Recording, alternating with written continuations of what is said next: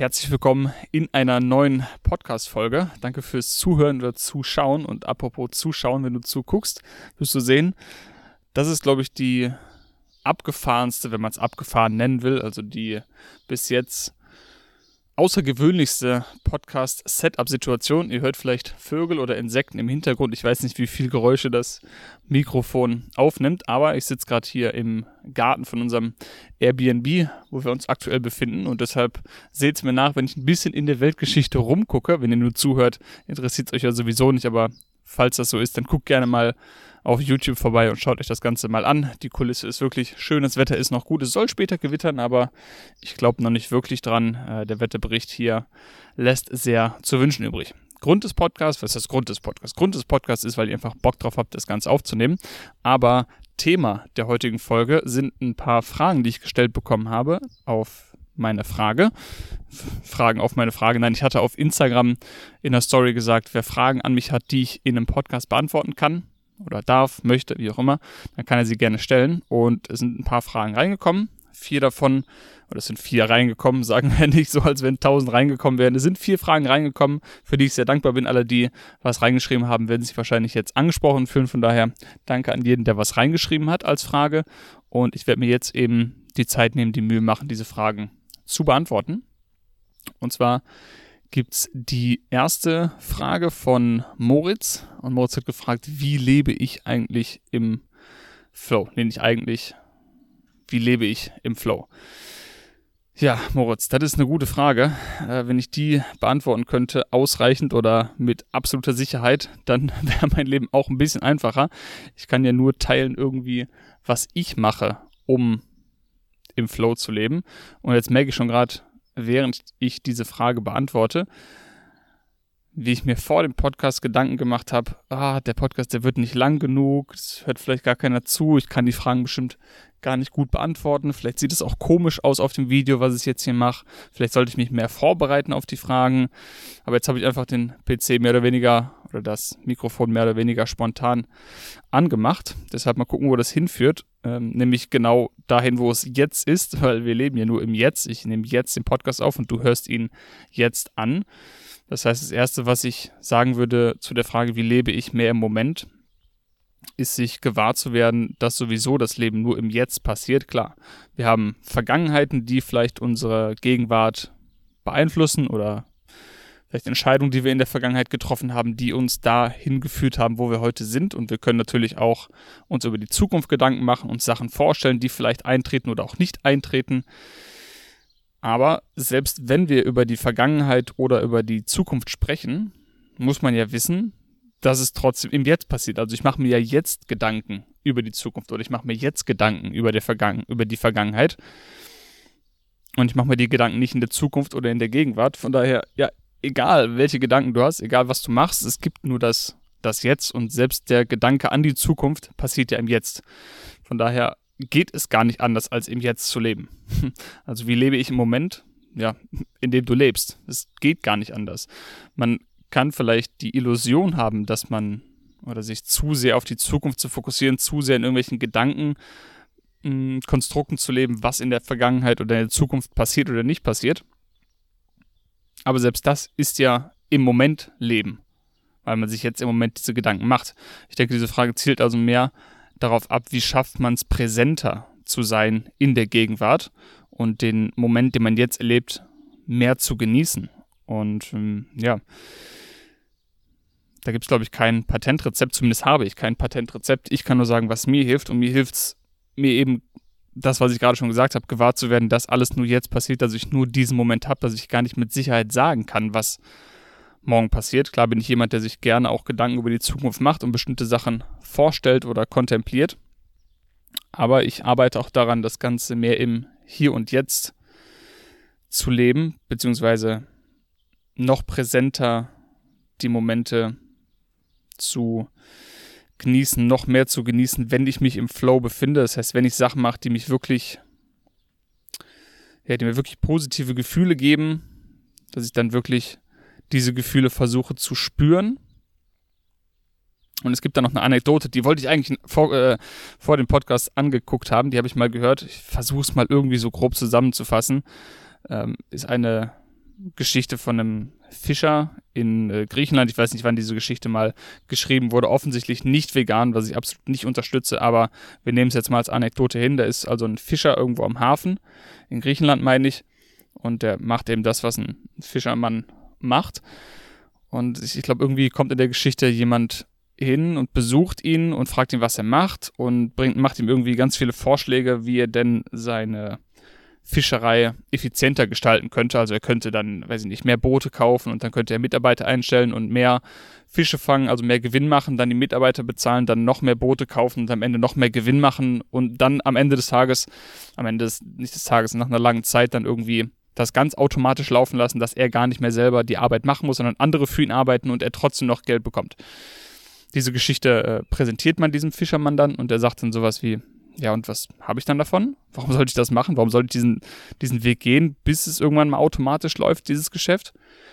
Und die Antwort, die man ihnen dann gibt, ist, ja, dann, dann kannst du am Meer sitzen und deine Zeit genießen. Und dann sagt der Fischermann, ja, aber das mache ich doch jetzt auch schon. Also warum sollte ich jetzt das, was ich jetzt mache, anders machen und richtig reinhasseln, auf Neudeutsch gesagt, oder reinbuttern, um mir irgendwas aufzubauen, damit ich dann, wenn bestimmte Dinge ineinander greifen, damit ich dann mein Leben hier in der Sonne oder am Hafen genießen kann, wenn ich es auch jetzt schon genießen kann. Die Geschichte, wie gesagt, guckt die gerne mal nach, versucht mal das irgendwie zu recherchieren. Das ist eine, eine schöne Geschichte, die man gut übertragen kann. Also, ja, diese Wenn-Dann-Funktion, ich kann erst glücklich sein, wenn das und das passiert das ist äh, ja nicht besonders zuträglich, um im Moment zu leben, denke ich, sondern man sollte eben mit dem arbeiten, was man jetzt gerade hat und sich eben gewahr werden, dass man jederzeit glücklich sein kann und erfüllt sein kann, weil das ist einfach nur eine Entscheidung, die man trifft. Das ist nicht abhängig von äußeren Umständen, sondern nur davon, wie du mit der Situation umgehst und wie dein Glaubenssatz in der jeweiligen Situation ist. Und von daher kannst du jederzeit glücklich sein. Ich glaube, mehr kommt aktuell nicht aus mir raus. Das war das, was ich irgendwie kanalisieren konnte zu dieser Frage und deshalb gehen wir auf die zweite Frage ein. Zweite Frage ist von meiner Freundin gestellt worden. Deine aktuellsten Gedanken über Geld und Freiheit. Ja, da haben wir tatsächlich heute Morgen beim Frühstück drüber gesprochen auch. Hm, ja, so viele Gedanken hatte ich dazu ausgesprochen, die kriege ich gar nicht mehr alle jetzt hier in den Podcast reinformuliert. Ich weiß, dass ein, eine Sache, die ich gesagt hatte, wo wir uns auch mehr oder weniger darauf geeinigt hatten in unserem Gespräch. Wenn man unlimitiert Geld zur Verfügung hätte, dann wäre das Leben leichter. Das war meine These, meine, mein Punkt der Argumentation, weil ich eben die, mein, die, die These vertrete, okay, du kannst ein Mindset haben, wie du willst, du kannst Geld wichtig oder unwichtig finden, alles egal, du kannst im Moment leben oder nicht im Moment leben, aber wenn du einfach unlimitiert viel Geld hast, dann ist dein Leben einfach leichter. Und zwar egal, welchem Wert du jetzt dem Geld beimisst oder nicht. Das meine ich jetzt nicht mal, du kannst dir dann jeden Tag, äh, weiß ich nicht, 100 Uhren kaufen und Jetskis und Ferraris und Uhren und so weiter. Das meine ich damit nicht. Aber wenn ich jetzt mein Leben vergleiche, wie ich es aktuell lebe, was ziemlich gut ist, würde ich sagen, aktuell. In den meisten in den meisten Phasen frei von irgendwelchen Zwängen oder so. Natürlich nicht immer. Da arbeite ich noch dran. Aber wenn ich jetzt mein Leben vergleiche mit der Situation, die ich jetzt habe, versus ich in der gleichen Realität, wie ich sie jetzt habe, nur mit 10 Millionen Euro auf dem Konto oder 100 Millionen oder von mir aus unendlich viel Geld. Lass uns da mal drüber nachdenken. Oder macht euch das Gedankenexperiment vielleicht mal für euch selber auch. Ich stelle mir dann vor, allein diese Kleinigkeiten, die ich habe, wenn ich mir zum Beispiel ein neues Proteinpulver kaufen möchte, dann gucke ich auf Ebay, okay, gibt es da was Günstiges? Kann ich hier vielleicht noch 5 oder 10 Euro sparen? Oder ich möchte mir ein Fahrrad kaufen, kann ich vielleicht hier noch irgendwie 100 Euro sparen? Oder kriege ich hier noch irgendwie einen Rabatt? Oder was weiß ich. Ich überlege zum Beispiel, ob ich bei Urban Sports Club jetzt eine Mitgliedschaft beantrage oder nicht. Oder anfange oder nicht. Für 60 Euro im Monat, was nicht wenig Geld ist für mich. Und also so Dinge, diese Entscheidungen im Alltag oder kaufe ich jetzt im Unverpacktladen die, weiß ich nicht, braunen Linsen für 70 Cent oder kaufe ich die roten Linsen für 50 Cent? Aktuell kaufe ich dann die roten Linsen, weil ich mir dann lieber die 20 Cent pro 100 Gramm spare. Jetzt lacht sich vielleicht der ein oder andere kaputt über diese Summe, aber ich mache das eben so und versuche eben da zu sparen, wo ich kann. Und allein die Tatsache, dass wenn ich unlimitiert viel Geld hätte, dann bin ich mir sicher, würde ich nicht mehr darauf achten, ob jetzt die Linsen 10 oder 20 Cent mehr oder weniger kosten. Dann würde ich auch nicht darauf achten, ob die Mitgliedschaft bei Urban Sports Club jetzt 60 Euro im Monat kostet oder 65 oder 100. Wisst ihr, wenn ich fucking Millionär bin, dann würde ich darauf nicht mehr achten. Das heißt nicht, wenn ich Millionär bin, dass ich mir fette Autos kaufen würde, fette Häuser und sowas, da habe ich gar kein, gar kein Interesse dran. Aber allein die, die Tatsache eben, dass ich mir bestimmte Dinge, über bestimmte Dinge weniger Gedanken machen müsste, bedeutet für mich ein leichteres Leben zu haben. So. Deshalb denke ich, dass Geld und Freiheit schon sehr, sehr, eine sehr, sehr große Schnittmenge haben. Und damit will ich nicht sagen, dass um frei zu sein, um ein Freiheitsgefühl zu haben, man viel Geld besitzen muss. Überhaupt nicht. Aber ich denke, wenn man, egal in welcher Situation man sich befindet, wenn man einfach 10 Millionen mehr hat auf dem Konto, es sei denn, man ist schon Multimillionär, dann machen die 10 Millionen den Kohl auch nicht mehr fett. Aber für die meisten, die hier zuhören, wird das wahrscheinlich zutreffen. für alle nehme ich mal an. Wenn ihr jetzt einfach mal die Situation, die ihr jetzt habt, vergleicht mit der Situation, ihr plus 10 Millionen Euro mehr, dann wette ich, euer Leben wäre leichter, weil ihr euch einfach weniger Gedanken im Alltag machen müsstet, ob ihr jetzt da und da was kauft oder das Auto ist kaputt, ja gut, 700 Euro Reparatur, ja gut, mache ich jetzt einfach.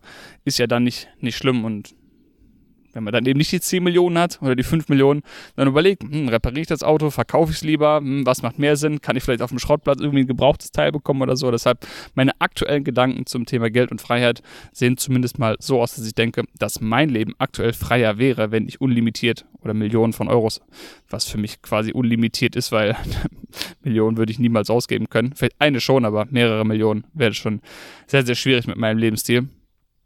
Ähm, ja, dass mein Leben eben unter diesen Umständen leichter wäre. Wie gesagt, das heißt nicht, dass es nicht auch leicht sein kann, wenn ich dieses Geld nicht habe, aber das ist eben meine, mein aktueller Gedanke dazu. Ähm, vielleicht rede ich in den nächsten Podcast mal mehr über, über Geld. Ich glaube, meine Freundin wollte auch einen eigenen Podcast über Geld machen. Hört da also auch mal gerne rein bei The Positive Switch. Wir haben heute Morgen von Bashar was gehört über Geld. Das würde ich auch noch gerne äh, zu Ende hören. Ein paar neue Gedankens, Impulse bekommen, um da vielleicht meine Meinung nochmal zu, zu festigen oder zu ändern.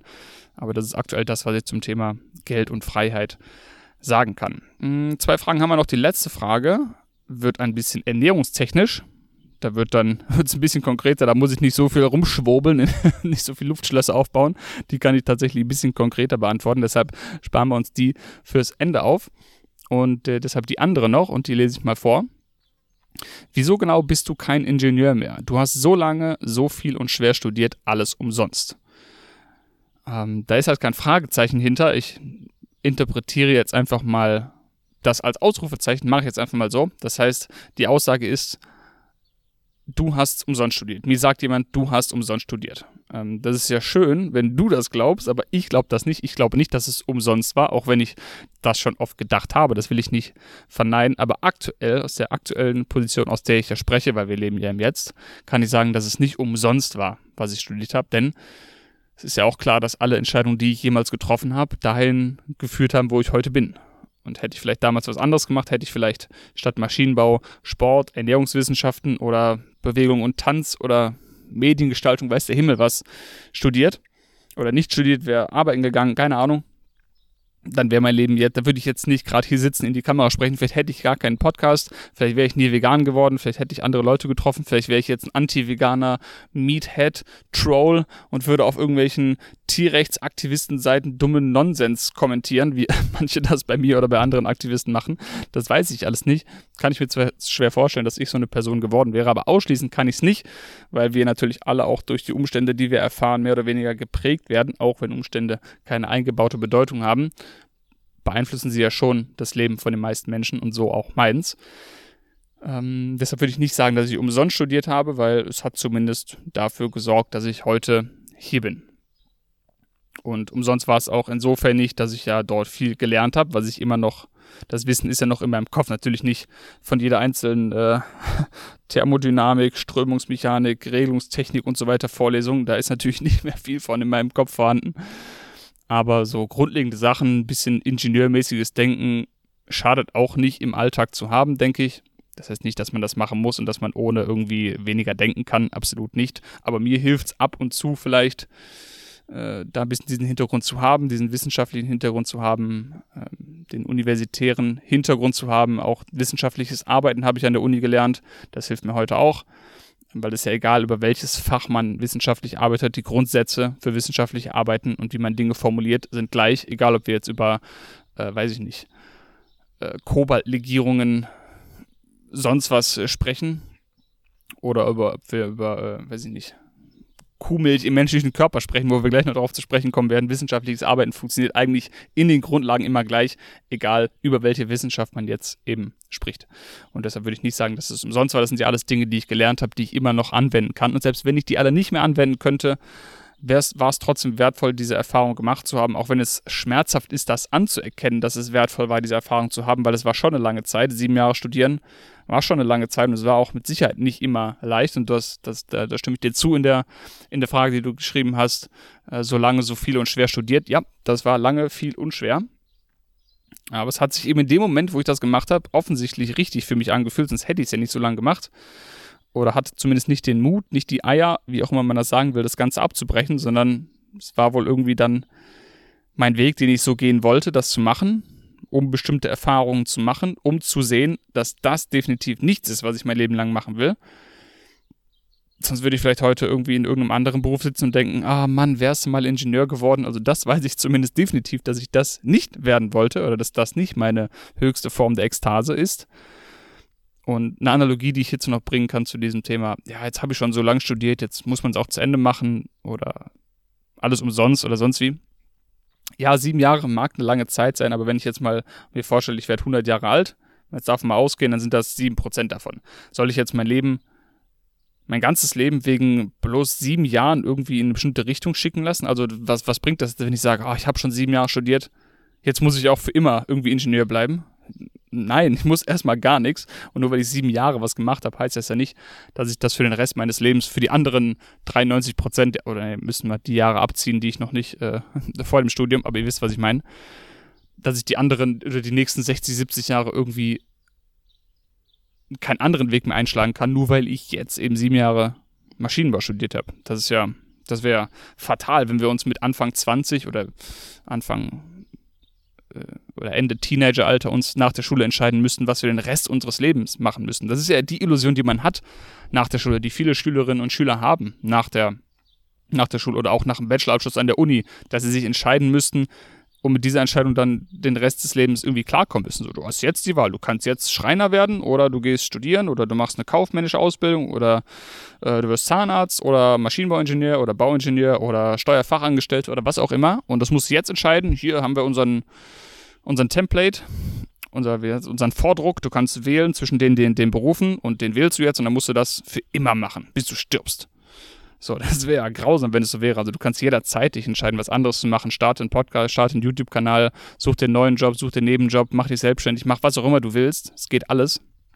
Nur die Frage, wie sehr du das Ganze willst und wie sehr es dich excited, also wie sehr es dich im positiven Sinne erregt. Hm, wie bin ich da hingekommen? Genau, ich wollte über Filme noch sprechen. Ihr handhabt sie auch hoffentlich nicht so, dass wenn ihr jetzt einen Film anmacht und der es nach 10 Minuten merkt, ihr, boah, das ist total der Kackfilm, dann macht ihr den ja auch aus. Hoffe ich. Also ich mache den dann aus. Ich gucke dann nicht noch zwei Stunden weiter und denke mir, ja, jetzt habe ich schon zehn Minuten geguckt, jetzt muss ich noch den restlichen Film zu Ende gucken nee, was bringt denn das? Dann muss ich anderthalb Stunden da liegen und einen Film gucken, der mich gar nicht berührt, der mich gar nicht betrifft, der mir gar keinen Spaß macht, nur weil ich zehn Minuten schon geguckt habe. Das ist doch viel schlauer, aus meiner Sicht zu sagen, gut, ich habe zehn Minuten investiert, danke für diese zehn Minuten, jetzt weiß ich wenigstens, dass der Film nichts für mich ist und das wird mich dabei unterstützen und mir dienen, einen Film zu finden, den ich richtig genießen kann. Bevor ich jetzt diesen Film zu Ende gucke und danach so abgefuckt bin, dass ich gar keine Lust mehr auf irgendwelche Filme habe. Versteht ihr, was ich meine? Und die Analogie könnt ihr, denke ich, auch ins sogenannte Arbeitsleben übertragen, auch wenn ich nicht denke, auch wenn ich denke, dass man Arbeit und Privat nicht immer trennen muss. Wenn man das machen will, kann man das tun, wenn es dir dient.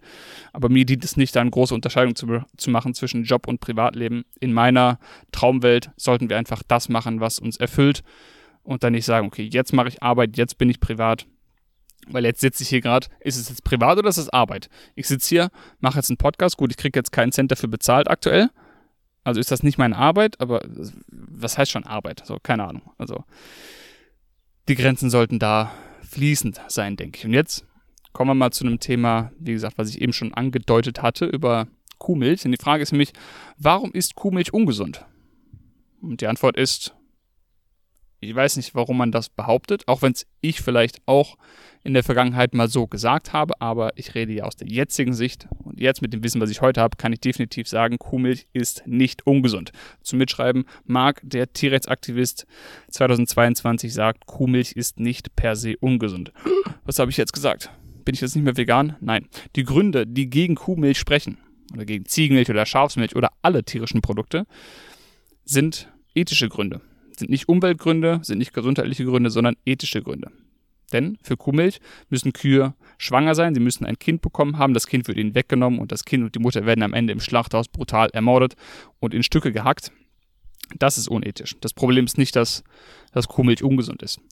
Ähm, man kann definitiv nicht sagen, dass es ein bestimmtes ungesundes Lebensmittel gibt. Es gibt keine gesunden und ungesunden Lebensmittel, sondern höchstens gesunde und ungesunde ähm, Ernährungsweisen, Ernährungsmuster. Aber solange der Großteil der Ernährung aus vollwertigen pflanzlichen Lebensmitteln besteht, spielt es eigentlich keine Rolle, ob man jetzt ab und zu Kuhmilch konsumiert oder ab und zu Fische isst oder andere Meerestiere oder auch Säugetiere isst. Das wird wahrscheinlich am Ende des Tages kaum einen Unterschied machen. Also ich bin mir nicht bewusst, dass es einen Unterschied machen würde, ob ich jetzt einmal die Woche einen Joghurt esse oder nicht. Man muss natürlich auch hier stark unterscheiden, über welches Lebensmittel reden wir hier. Da steht zwar jetzt Kuhmilch, okay, wir müssen aber hier deutlich mehr differenzieren. Denn zum einen, wie sieht die gesamte Ernährungsweise aus?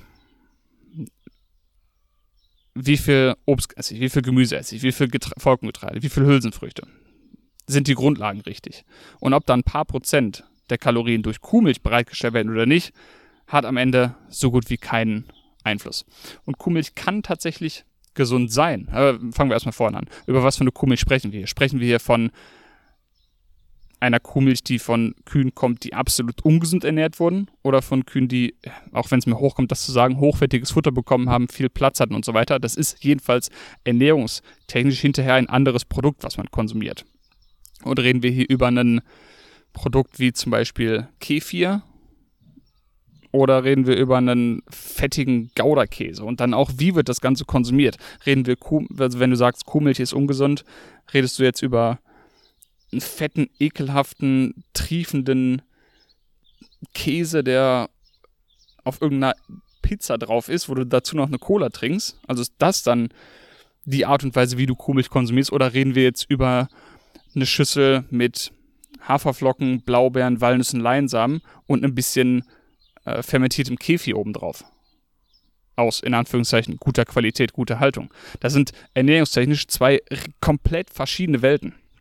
Komplett verschiedene Welten. Und das muss man dann eben immer differenzieren. Man kann nicht eben per se sagen, Kuhmilch ist immer ungesund. Also erstmal, wie gesagt, was, über was für eine Art von Milch sprechen wir hier? Wie ist sie verarbeitet? Was hat das Tier für ein Futter bekommen? Äh, in welchem Rahmen, in welchem Kontext essen wir dieses? Was essen wir noch am Tag? Und was noch wichtiger ist, immer, wenn man über gesund und ungesund spricht, verglichen mit was? Also der gesundheitliche Effekt, der eintritt, wenn man jetzt tierische Produkte weglässt, der tritt nur dann ein, wenn man diese durch andere Pflanzen oder durch pflanzliche Lebensmittel ersetzt, die einen Vorteil bieten. Das heißt, Fleisch einfach wegzulassen, gibt nur dann einen Vorteil, wenn du es zum Beispiel mit Hülsenfrüchten ersetzt. Also ist immer im Vergleich zu was. Wenn ich jetzt einen fermentierten Kefir, der durchaus nährstofftechnisch gesund sein kann, in meiner Schüssel mit Blaubeeren, Walnüssen und so weiter, also fermentierte Milchprodukte, wenn ich das jetzt weglassen würde und ich würde stattdessen den Alpro Cremissimo Joghurt nehmen, der einen Haufen Zucker drin hat und was auch immer noch zugesetzt wurde, da würde ich sagen, ja, dann ist die Kefir-Variante wahrscheinlich die gesündere. Also es kommt darauf an, mit was du es vergleichst und durch was du das Ganze ersetzt. Nochmal, der wichtigste Punkt bei Milchprodukten ist, dass sie absolut unethisch sind und nicht, dass sie ungesund sind. Ähm, deshalb, wenn ihr über Milchprodukte redet, dann redet über die Ethik und versucht nicht ein Argument daraus zu formulieren, dass sie irgendwie ungesund sind, weil das hängt eben davon ab, über was für ein Produkt wir sprechen, was für eine Menge, wie sieht die Ernährung aus und so weiter und so fort. Und jetzt nochmal zu den, zu den Vorteilen, die Milchprodukte liefern können, weshalb ich eben nicht sagen kann, dass es per se ungesund ist. Milch liefert eben viel Kalzium. Jetzt kann man sagen, ja, aber die Kuh, die haben ja nur Kalzium in der Kuhmilch. Ähm, weil sie den ganzen Tag Gras essen. Also könnten wir auch Gemüse essen, um Kalzium abzudecken. Ja, kannst du machen. Das ändert aber nichts an der Tatsache, dass Kuhmilch oder andere Milchprodukte ein super Kalziumlieferant sind. Das ändert ja nichts daran. Auch es ist unethisch hoch 10, habe ich jetzt mehrmals gesagt, aber trotzdem bieten Milchprodukte eben Kalzium. So, und da lässt sich nicht drüber hinwegtäuschen. Und auch für manche Menschen einen, einen kleinen Boost in der Proteinaufnahme. Also es kommt, das heißt nicht, dass man das braucht, um gesund zu sein. Absolut nicht. Das heißt nicht, dass man Kuhmilch trinken muss, um Kalzium zu bekommen. Ist ja Schwachsinn, würde ich nicht behaupten. Aber man kann eben auch nicht behaupten, dass Kuhmilch in jedem Umstand, in jeder Ernährungsweise, in jeglicher Menge immer ungesund ist. Ja, gesättigte Fettsäuren erhöhen das Risiko an Herz-Kreislauf-Erkrankungen zu erkranken am Ende des Tages, aber da sprechen wir auch wieder über die Menge. Wenn ja mein, meine Zufuhr von gesättigten Fettsäuren unter irgendwie 10% vielleicht der gesamten Kalorien am Tag liegt, dann ist das auch völlig egal, ob ich jetzt hier und da mal ein Ei esse oder hier und da mal Kuhmilch trinke oder ein bisschen Käse esse. Das wird dann wahrscheinlich keinen Einfluss mehr haben auf die generelle Gesundheit. Ähm, kommt natürlich, wie gesagt, auf die Menge an. Wenn du jetzt schon dich ultra ungesund ernährst, dich haufenweise Fleisch reinhaust, keine Hülsenfrüchte isst, kein Vollkorngetreide isst, sehr viele verarbeitete Produkte isst, wenig pflanzliches Protein isst, wenig Ballaststoffe isst, dann wirst du wahrscheinlich davon profitieren, wenn du den ekligen, fettigen Käse aus deinem Ernährungsplan streichst und den vielleicht durch mehr Nüsse ersetzt. Das heißt aber nicht, dass jemand, der sich vollwertig pflanzlich ernährt und ab und zu Milchprodukte konsumiert, durch diesen Konsum von den paar, weiß ich nicht, einmal die Woche ein, ein bisschen Käfi essen, das wird niemanden, wenn du dich ausgewogen ernährst, würde das niemanden, niemandem einen Nachteil liefern, außer den Kühen, die dafür eben ausgebeutet werden. Und das ist hier das Wichtigste. Ich hoffe, ich habe das gut zusammengefasst. Wer da noch zu Fragen hat, einfach nochmal eine Frage stellen. Dann mache ich noch einen Podcast dazu oder beantworte auch die Fragen gerne persönlich. Und mehr habe ich eigentlich gar nicht zu sagen. Ich denke, ich bewege mich jetzt nochmal aus der Sonne raus, sonst verbrenne ich gleich. Ähm, danke euch fürs Zuhören. Ich hoffe, euch hat die Umgebung gefallen. Ihr habt es genossen zuzuhören. Ich hoffe, die Windgeräusche waren nicht zu stark. Ich gucke mal gleich im Edit, wie sich das Ganze anhört. Vielen Dank fürs Zuhören, vielen Dank fürs Zuschauen. Wenn ihr mehr Podcasts sehen wollt, dann vergesst nicht, den Kanal zu abonnieren, den Podcast zu abonnieren, wo auch immer ihr gerade hört, auf Spotify, Apple Podcast. Wenn ihr könnt, lasst gerne eine Bewertung da, schreibt mir einen Kommentar drunter für zukünftige Folgen. Und ich sehe gerade, nee, ah, ich dachte, das wäre ein vielblättriges Kleeblatt. Das wäre natürlich ein schöner Moment gewesen, aber das sind mehr als vier Blätter und es ist auch kein Klee. so viel dazu. Jetzt bin ich jedenfalls raus. Danke für die Aufmerksamkeit. Bis zur nächsten Folge. Macht's gut. Ciao.